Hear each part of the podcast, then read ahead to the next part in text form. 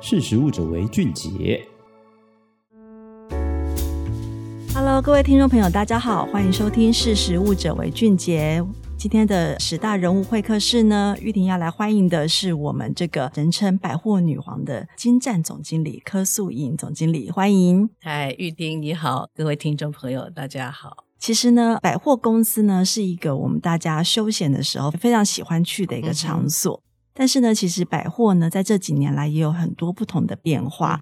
以前呢，去百货就是逛街买东西，可是现在呢，吃东西变成是一个非常必然而且是自然的选择。嗯、那像会有这样子的一个变化呢，其实大家不知道，就是早期呢，百货的餐饮的柜位可能普遍大概。才占所有的柜位的百分之十到二十，可是我们的金站呢，十到可能还不到二十三就已经很多了，很多了，对吧？对对，所以其实柯总呢，在百货业界几十年的经验呢，一手带起这个之前就是台湾第一个以女性为主要课程的伊甸百货，然后到现在呢，在这个台北车站旁边的这个金站呢，是二零零九年好开立的。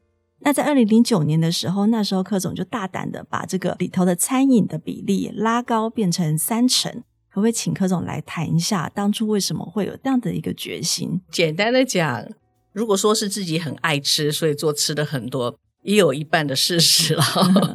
不过最主要的原因是我们当时的定位，我想有一个口号，也许大家现在不太记得，叫“精湛下班第一站”。然后它所意味的就是说，哎，你下班了要到这边 relax。要欢聚，要欢乐。那对我来讲，就像刚刚我讲说很爱吃，我认为吃是一种非常好的分享，可以是很多幸福的那种呃画面的一个呈现。我相信应该很多人跟我一样，常常想起了小时候放学回家，然后啊热腾腾的饭呐、啊，然后一家人一起围着吃饭的那种情景啊。所以我认为吃本身就是一个分享啊，一个幸福、一个快乐的象征。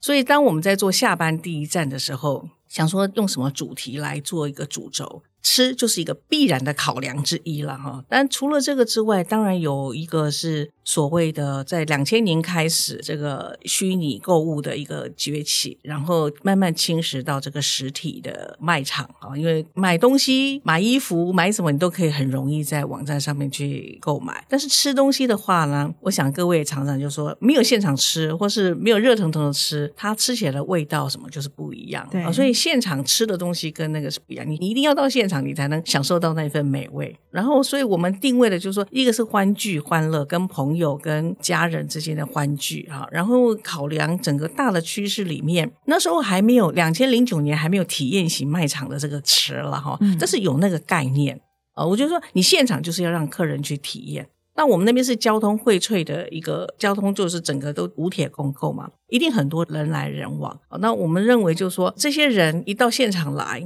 一定要让他来，什么东西最吸引？那就是现场吃的，其他你可以在网购上面去买。所以基于我们的定位，我就诉求的是，就是大家欢聚在这里。那考虑这整个大趋势的改变，觉得吃这个是比较不容易在网络上面是可以去满足的，所以我们就很大胆的，就是说做了从百分之三十一举提高到三倍。那那当时人家都笑我们神经病，因为为什么会？这样子讲，因为吃的东西其实，在商场里面毛利是比较低的，是，然后爆发力也比较低。就像衣服，一个女人疯狂起来，也许可以买十件、二十件，嗯，但是你吃一顿饭，一天就三餐嘛，了不起，然后吃到四餐已经很很厉害了。说要到她吃六餐、七餐，不太可能哈。所以她大概就是比较稳定了，但是她没有爆发。比如说我周年庆的时候，餐饮的业绩了不起，多个十趴已经很厉害了，因为做一些促销。但是其他的业种，它可能可以成长两倍、三倍。所以一般的很会算的百货商场业者，他是不太会去做这个餐饮比例这么高。是。好，所以其实呢，一开始我们就把这个比例拉高的时候，想必也必须牺牲掉一些其他的柜位，才有可能做这个平衡嘛。那当时的取舍会是什么呢？我们少了什么？我们那时候的定位就是下班第一站锁定的就是上班族族群，年轻人，因为那个区域也是年轻人比较多，所以某些比如说家用业种啊，或是说小孩子的业种啊，哈，那小朋友也我们就通通取舍，家电那些可能也比较少，而是我们把它聚焦我们的定。定位是时装去油。嗯，哦，我们时装去油里面就食，第一个就吃的东西。那既然标榜时装去油，食的比例当然就是要增加啊。那服装 fashion 是一定要，然后我们用一些比较嗜好性的用品，户外的用品，包括登山的啦、露营的啊，在那个时候我们就开始做了。那是你自己的嗜好，然后旅游啊，可以去旅游，可以去运动，这东西为主轴去做。所以完全针对上班族的这个客群的喜好，年轻课程去做的这个诉求啊，所以跟传统的百货就不太一样了。嗯，对。那所以餐饮既然比例要拉这么高，那我们品牌的选择又要是怎么样去因应这个客群的需求，然后去挑选合适的餐饮品牌呢？嗯，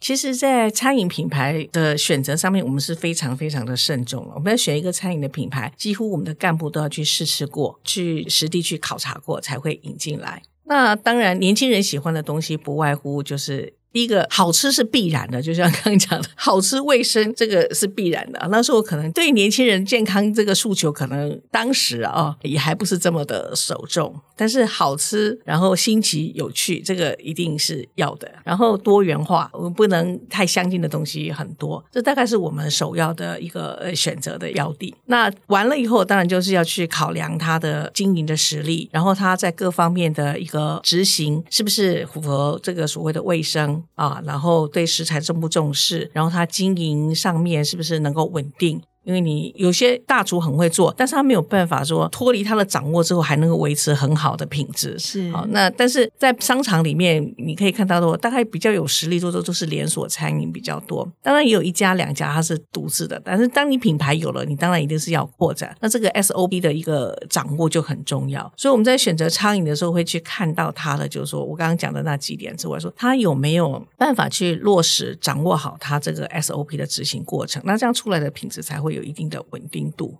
是，呃，这个大概都是要去考量的地方。对。但是因为早期这个呃百货美食街的品牌本来就比较少了，那能够在这个当时我们在扩张的时候，除了这些稳定型的品牌之外，肯定也必须去开发一些新的。它本来是街边店，嗯、对，或者是它是有名的一些餐厅，是是，可是它从来没有经过百货卖场，然后要重新去调整适应，变成是卖场适合的这个美食街的形态。嗯、有没有几个例子可以呃跟我们分享一下这个过程？这些是一定要的了哈，不然就跟大家。都一样，你这个商场也没什么特色，所以去开发新的明日之星，其实是我们非常重要的一件工作。那其实我们开发的方向也不见得是指街边店。其实我在早期还没在金站之前，在一叠，现在可能大家已经耳熟能详，像大户屋，就是我从日本开发回来的。哦，那时候觉得它很不错啊，然后对方也刚好有兴趣要到台湾市场来，所以我就飞过去几次去跟对方那时候的会长去洽谈吧，然后就引进来。所以他第一个店也就是在一叠。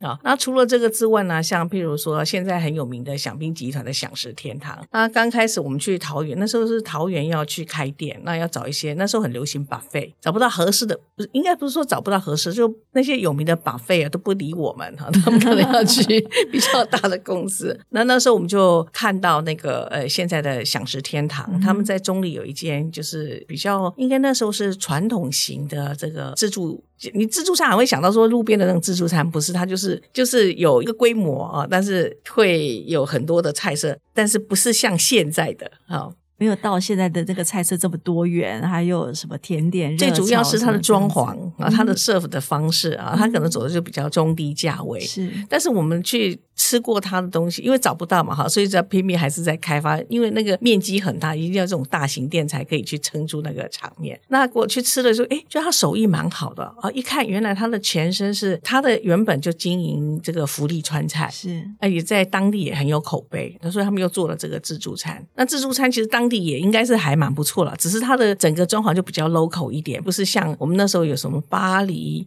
什么海鲜啊，嗯、或者什么上河屋啊，对，就比较是海鲜类型很多，然后那个装潢感觉更大气，然后有很开阔的空间这样。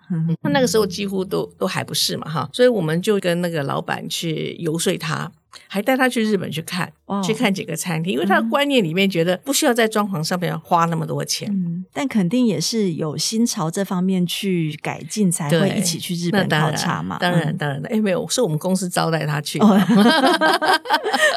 因为要因为改变他的观念，所以就带他们去，然后还帮他找了那个陈瑞宪当他们的设计师，帮他整个就是重新改头换面去做，在桃园第一个享食天堂。那一出来就一炮而红。红。那当然只是开始的第一步了，后面当然是他们自己的努力啊，因为他下面的他们的儿子女儿也都很优秀，然后整个企业在董事长的领导之下，哇，那现在已经是大概五十亿、五六十亿的一个企业了，是没错，不知道有没有到百亿，我没有那么清楚了，但是 开花结果。所以从川菜的传统的转型，然后到 buffet，到他现在其实也开了很多各种不同类型的餐饮类的餐厅嘛，对，在百货里头经营的也是有声有。蛮不错。那近期还有像柚子花花，他、嗯、其实是桃园那个全家福，原本也是做了很久。那我们也把他邀请到台北来。那他刚开始他也是有点怕说啊，整个大环境不是那么好，有点犹豫。那我们也是在装潢上面，在整个定位方面有帮他们协助他们。所以他现在是做什么样的料理？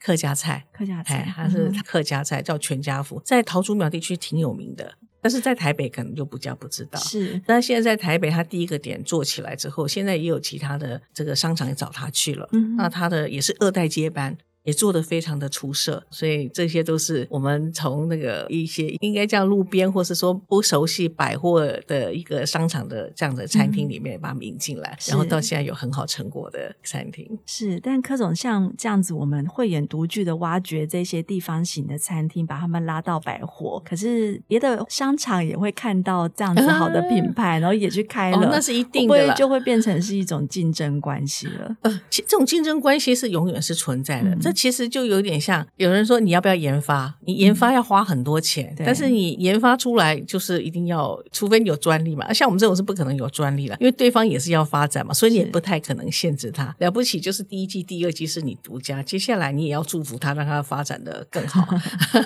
所以我以前常常有干部会讲：“哦，怎么我开发不是只有吃的而已啊？其他业种也会啊。”发掘一家大家没有注意到，把它培养的很好，那但他就翅膀长硬了，当然就是要飞。出去了，他们就会觉得很挫折。然后每次就鼓励他们，这这也是必然的，就表示说你是有重要是你有开发的能力，别人要来模仿你，表示你这你开发的很好。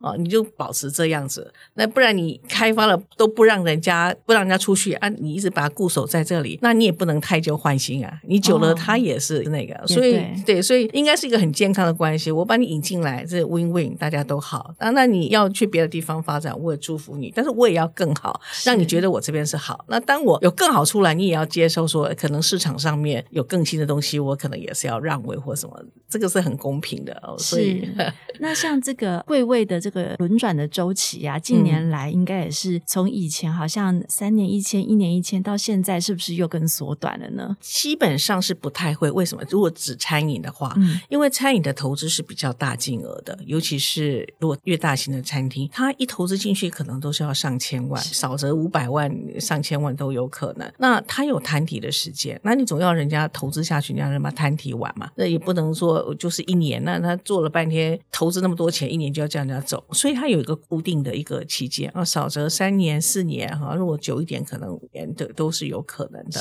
那，那如果比较小型的话，也许就是两年，嗯，大概是这样子。所以是会看柜位的大小、规模，然后对方投资的金额，给他一个适当的时机去让他去表现。嗯，对。那以消费的角度，消费者的角度来看呢，啊，其实我们去到美食街，我们都会很期待说，哎，因为要有各式各样不同的选择，没错。然后，但是又要有一些是可以。常常去吃的，但是又有有一些是可以尝鲜的。对对对。那这些需求这么多元，然后有的又有有挺冲突的，那我们怎么样去把它做一个平衡呢？嗯，其实应该这样讲，我说在商场里面呢，也不要说是业绩决定一切了。其实，但是业绩是可以反映出来客人的喜好度。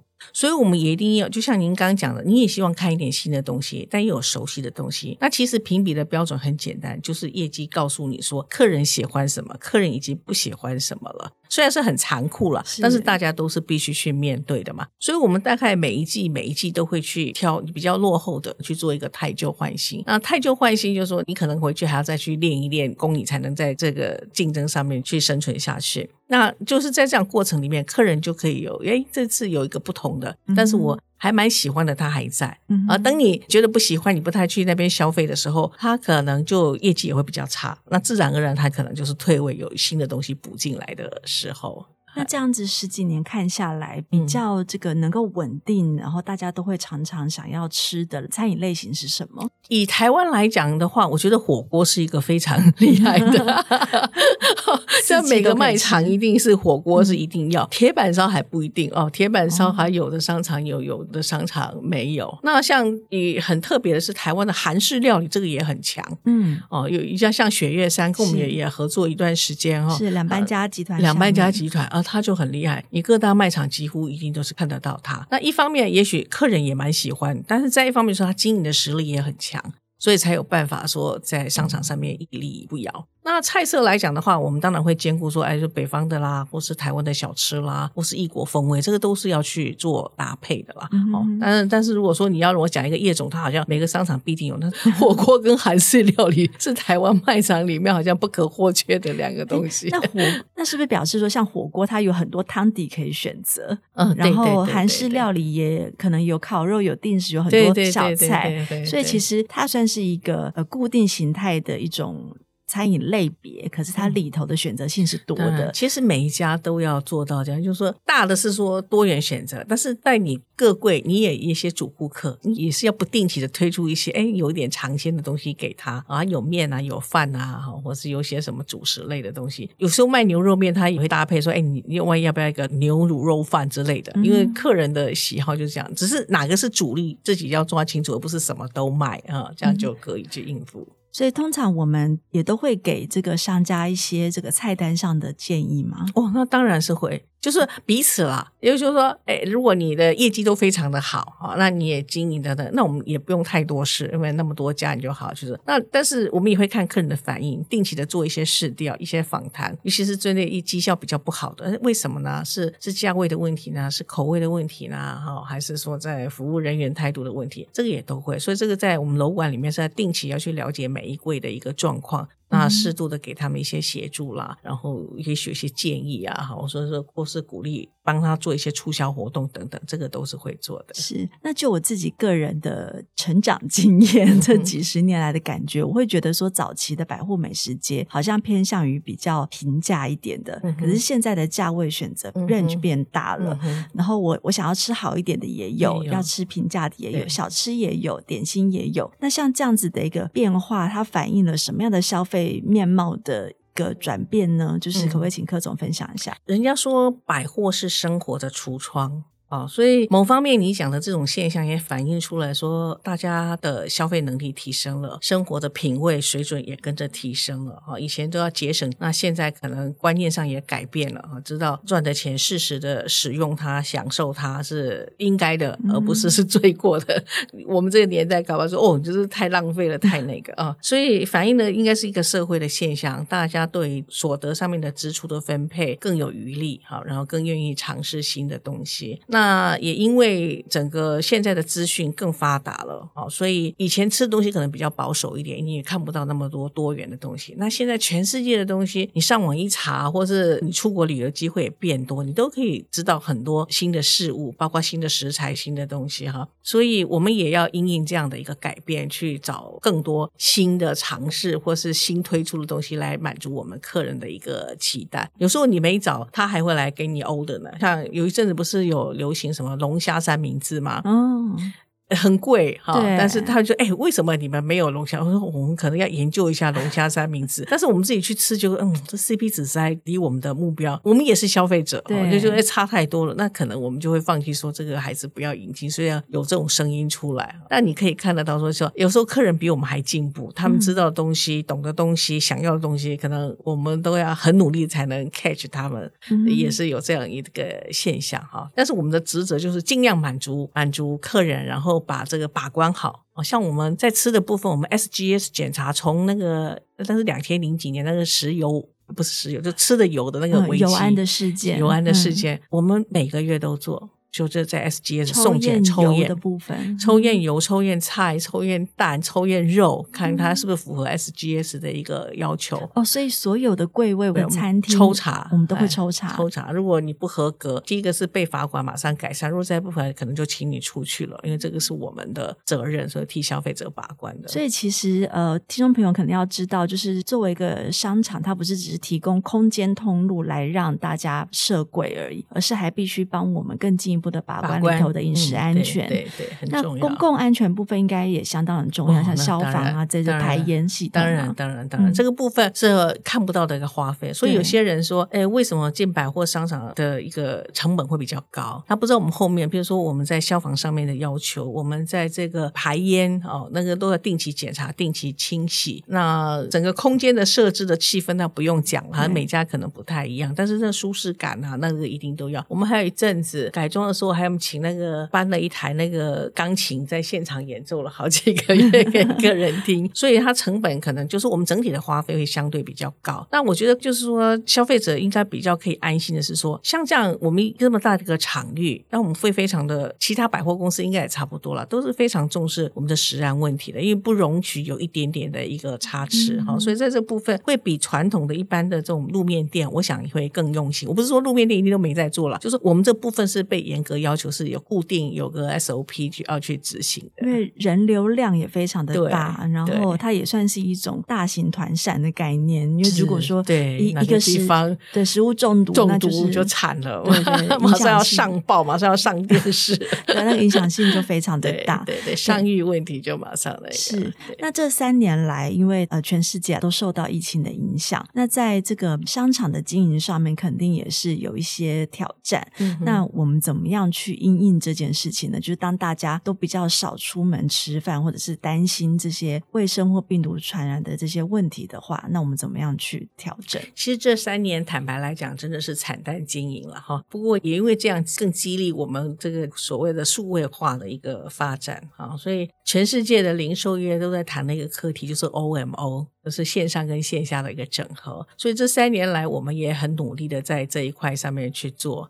那因为传统产业的关系，其实我们在电脑资讯设备上面，以前就是一个设备哦，一个机器在那里。那慢慢的这三年促使我们去改变，说，哎，它应该未来它会是个武器，它必须更精准的能够掌握，并且跟客人去做互动哈，能够在线上也能够去执行。所以这三年里面的话，就是我们也很快速的发展了所谓的直播，嗯啊，然后网络上面的一个投资也强化它。那这边真的也蛮蛮有趣。去的是说，我们直播里面卖的最好就是吃的东西，也不晓得是我们金站吃的东西太有名，还是我们的客人很爱吃，我也搞不清楚。所以是 呃什么样的一个人来直播，然后就是卖什么东西？就是我们的干部啊，嗯，我们的干部就训练他们，培养他们，就是当直播主啊。所以他是会去介绍各个摊，他会去选择。我们内部会先开会，跟会跟企划都在开会，然后选择某一些商品，也许是因应时节时。令或是说什么有什么特别优惠的东西，然后来去做一些介绍，或者说你去运动的时候，你可能要吃什么喝什么，能够强化你的 你的 训练肌肉啊，或者说端午节到了，什么样的粽子好吃什么等等的。所以他们买的那个消费者怎么样下单的方式是透过啊我们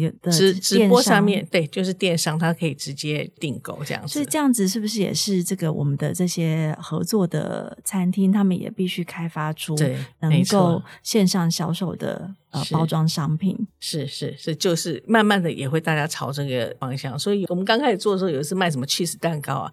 本来他一天可能卖个呃十个二十个，哇，一一下卖个一两百个，把他吓坏了，所以他也要以一种 网络上面的这种就瞬间爆红的时候的那种感觉。那他当然也有产品要跟得上，才有办法去，就他要能够生产出来，生产，然后在包装上面哈，在运送方面都要去讲究。慢慢大家应该这方面的都有在做了，好，有些快，有些慢，有些做的好，有做不好。像刚刚讲的那个响兵集团，他们的线上购物就发展的挺好的，对，想在家就好像对。就一下子大家出现了很多的像是呃在家调理的这种对对很简易调理就可以了，哎，对，这个也是有，只是吃久了你还是得到现场，因为就像我讲，你一个人在家吃的感觉，跟你跟朋友两个人还可以讨论这个豆干好不好吃，那一块鸡肉好不好吃，那感觉还是不一样的。嗯、所以这个开发出直播这样子的一个形态，是在疫情之后才有的一个模式吗？呃，我们应该是二零一九年开始做的嘛，哦，大概就是疫情前，疫情前。就在谈这个事情，那是整个趋势，嗯、但是还没那么用力做。嗯、哦，那直到疫情整个爆发，我们才投入更多的人力，然后把它组织化。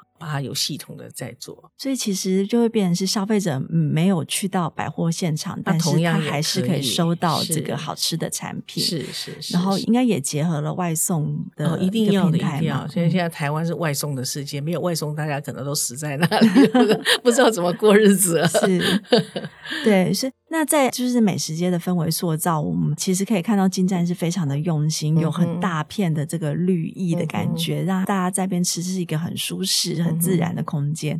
那在这几年来的这个疫情催化之下，我们有没有在做什么样的一个加强呢？就是我们把美食街餐厅化，这是我们大概二零零五年那时候的改装的时候去做的一些调整哈，慢慢再去强化那个部分。那这几年当然就像强化的部分就是安全跟卫生啦，所以我们多增加，本来洗手台一个又多增加成两个，嗯、然后酒精的提供啊，然后加强那个消毒的时间啊，强化人力。哦，不懂，现在洗手有三个地方哦，有三个地方，嗯，嗯，所以后面这两三年应该就是说安全隔间。或防护什么，它还比较锁重在这上面了。那其他的部分大概就维持我们原来的这个气氛上面是维持好的，然后距离空间拉大，然后就是强化那些消毒的一些工作，这样子。是。那刚刚提到的那个直播里头卖的最好的产品是比较是哪一种类型的啊？刚刚讲是吃的，然后除了刚刚吃的里头有没有在年菜？年菜的时候卖的非常好，哦、年菜可能那时候也是疫情里面吧，然后它一整组一整。整组推出来还蛮澎湃的，所以我印象中年菜也卖得非常的好。然后其他卖的比较好的还有肉粽哦，粽子，他们有开发一家网络上卖的那个粽子，也听说也卖的很好，口味很多。哎？所以其实都是年节的需求。比较多，特别比较抢手，这样、嗯。刚好这几次是比较抢手的，是这个东西。所以我们直播是每一个礼拜都有吗？每个礼拜都有，每个礼拜。然后都要去企划不同的节目类型。是是是，当然不是只有吃的，他也有卖化妆品，有卖衣服，也有卖什么运动器材，他、哦、什么都卖。所以等于是反映出来，但反映出来吃的是最好都有的推广，这样子。对对对对对对对对。啊，但我们的这个。直播我们要叫什么？就直播，live 直播，我们的精湛直播。对哦，那我我的意思是说，我们这个职位它是一个什么直播大使还是什么的？好，没有给他命名哈，直播主，直播就直播主，这是一个一个 team 吗？有好多个人，个 team, 对，然后是一个 team。嗯，但在这个。这是从原本的干部里面去选出来的，对，去挑选。然后、嗯、后来还有外聘，他有在招募了。那刚开始从我们自己内部里面去选出来。对。哇，那这样子的一个形态，其实，在百货业里面也是蛮特别的耶。对对对对对，嗯、比较也因为可能因为我们的干部颜值很高，所以大家很乐意去做。你不怕上镜头，不怕上镜头，很爱上镜头。那口条一定一定也得要好。其实训练的话都可以变得不错的，对。嗯蛮有趣的，是那这样子。一开始我们定位是下班后的第一站，然后上班族为主。对，那在这十几年来有什么样变化吗？其实定位还是没有变啊、只是在各种商品的选择还有业种的一个分布上面有就是做一些调整。像我们三楼本来是以露营为主哈，露营，然后现在连登山、露营，然后运动，甚至设置了一个健身中心，也不到中心，健身小场地。就是你可以在那边，就是比如说小人数六个人，他可以在那边做一些有氧。然后有教练可以来教，是可以租借场地，对对对对，可以做瑜伽，可以做什么场地可以出租。然后有一个业者，他就在那边经营，哦、那多增加很多的运动器材，应该是贴近年轻人的生活方式哈。然后整个这个大环境的趋势去做一些改变，这样子调整。嗯、是那所以我们餐饮的比例从一开始的三成到现在有在做调整吗？微微的增加了，但是因为餐饮要去大幅度的增加那个比例是不太容易啊，因为它有很多的基础设备，如果你没有做到位的话，那会产生问题。呃，排烟啊，排那些废弃物啊等等。所以我们现在已经那 capacity 已经到顶了，嗯，除非很轻油烟，很轻那个，不然的话，我们也怕造成我们的整个设备过度的负担，那这样子对环境是污染。尤其是这两年的 ESG 的这个概念是非常的强，我们也朝着这本。在努力哈，所以大的改变是没有。所以以前可能餐饮很多是精湛的特色，但大概我看五年前，但已经就不是特色，因为大家都比我们多的更更是了。那我们只能说，在我们挑选的餐厅里面去做强化啊，让我们的那个特殊性还是保持。那未来在餐饮的部分，就是像我刚刚讲的，就是说怎么样的在环境的污染，因为毕竟排出来油泥啊什么是非常的多啊，所以我们这两年是致力在说怎么改善这些东西，让那些东西可以再 recycle，可以再运用或是什么之类的。是，所以想要在大局扩张这个餐饮是真的是有困难的。对对，但有没有就是几个呃比较有特色的品牌，柯总可以跟我们介绍一下？嗯，像我们现在馆内里面新引进来，像 Gona Eat，它是一个比较新形态，以西式的为主，但是它很就是沙拉类的东西，但沙拉啦、意大利面啦，哦，那年轻人很喜欢那些健康的果汁哈，这个部分蛮好的，然后这属于健康取向，但是人不能都一直健康，有时候也要堕落，所以我们有 晚上 晚上还有一个 Q 调通，Q 调通，因为我们离中山北路这个很近嘛，哈、哦，条通调通文化，那我们是 Q Square，所以我们叫 Q 调通，在我们四楼，我们营业时间也挪得比较晚，哦，所以会变得是到比较晚一点。我们那里面就有有海底捞营业到三点，哦，然后另外有那个一路，它是那个烧烤，嗯，好，那还有黑啊黑啊就是那个。胡椒虾百家班的它的新的一个品牌，然后金色山脉哦，所以是走这个宵夜场的。对对对对对，那白天那种白天的菜单，那晚上它就可以那个哦，所以你可以，喝酒，对，对可以喝酒，它那边的酒类就会比较多一点。嗯、所以这几个餐厅都是我们蛮有特色的餐厅。嗯，所以会变成是要兼顾各种不同生活呃样形态的改变，然后白天有他的需求，下班想要吃饱也有，然后休闲的也有这样子。对对对，像我们一楼的围兜都很适合这个名媛的那个氛围，他的东西每个都漂漂亮亮的，少女氛围这样，少女氛围哈，名媛真名媛假名媛都没关系，他就像 有点 gay 白网红很很很好拍，好拍照，东西很漂亮啊，东西也好吃。那像二楼的花日和，它就比较日式健康取向，但是它的东西就让你觉得很文青哦。所以每一个餐厅，每个餐厅又有不同的特色去做搭配。所以同样叫做上班族，其实上班族的面貌很多，这就是各种不同的人的 lifestyle，我们都要去满足他的饮食需求，这样子是是是。是那最近我还发现，就是说我们除了餐饮投注之外，好像精湛还有在协助推广这些有一个花莲部落的米啊、嗯，为什么会有这样子的一个像是类似公益专案型的一个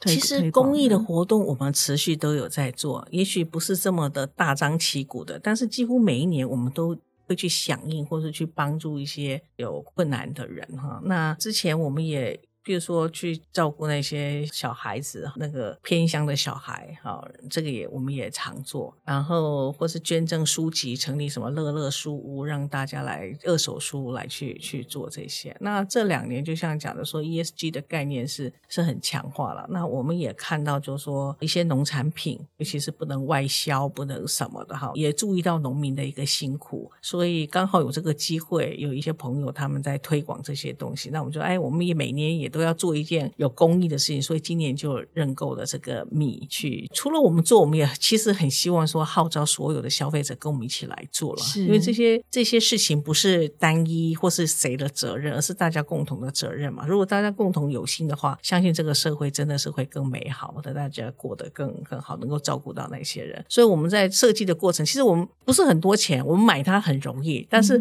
我每次都给他们找麻烦。我说你们不要只有我们自己买了就好，你们要把它设计成活动，让更多人知道。他也许有能力可以参与，没有能力，他至少他有一个观念在他脑子里面，哎，这是当我有能力，我是可以去做的事情啊。所以我们也我们不大，但是介于我们的一点小小力量，也能够去推动一些小事情，这样子啊。去散发出去，这样子是。那最后就是，可不可以请柯总来总结一下？其实说百货业态在这几年来变化非常的快，嗯、餐饮的一个比例提升就是一个蛮明显的一个状况。那你自己觉得下一步百货通路会遇到的挑战会是什么？那金站又会怎么应应呢？嗯。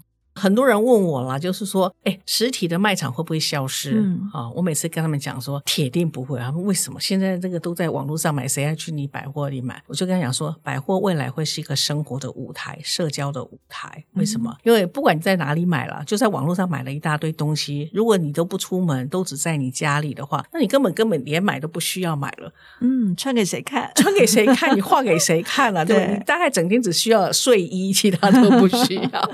哦。所以，我们百货应该要幻化成说，这个是一个大家生活的舞台，是你社交的舞台。那也很，台湾也更具备这种条件，因为马路实在不太好走。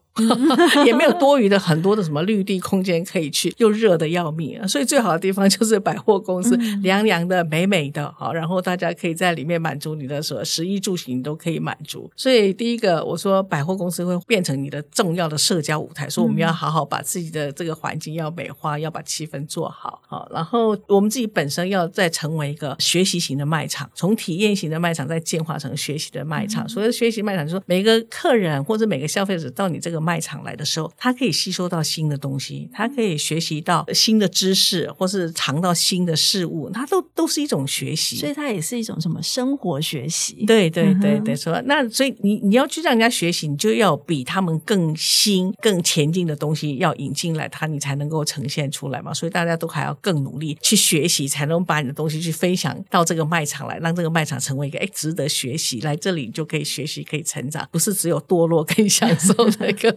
卖场，所以我觉得，嗯，我们自己对自己卖场是这样期许。那我也相信说，实体的卖场应该也会朝这个方向去进化了。啊，你可以看到现在更多元、更多的尝试都进来了，不是只有卖东西，它卖的可能就是体验，卖的是梦想，卖的是你的美丽。嗯，这个这应该就是未来卖场的一个新构了。是，谢谢柯总监的分享。因为大家会觉得说，实体通路好像在这个网络时代底下，可能会遭受到很大的冲击。但是其实危机就是转机。从柯总的分享里面也可以听到，就是说卖场的形态正在转变，而且这个转变的挑战性更大。什么叫做体验？我们到底要给人家什么样的刺激跟学习？这件事情反而是给这个卖场人员们有更多的挑战，那也给消费者更多的期待。我们也很希望说，就是在持续的看到，就是精湛不同给我们的这个生活的体验，跟我们所谓的不只是下班后的下一站，而是每天都想去的下一站。对，期待。好，今天谢谢柯总跟我们的分享。谢谢，那我们今天的“识时务者为俊杰”十大人物会客室就到这边为止，谢谢大家，拜拜，拜拜。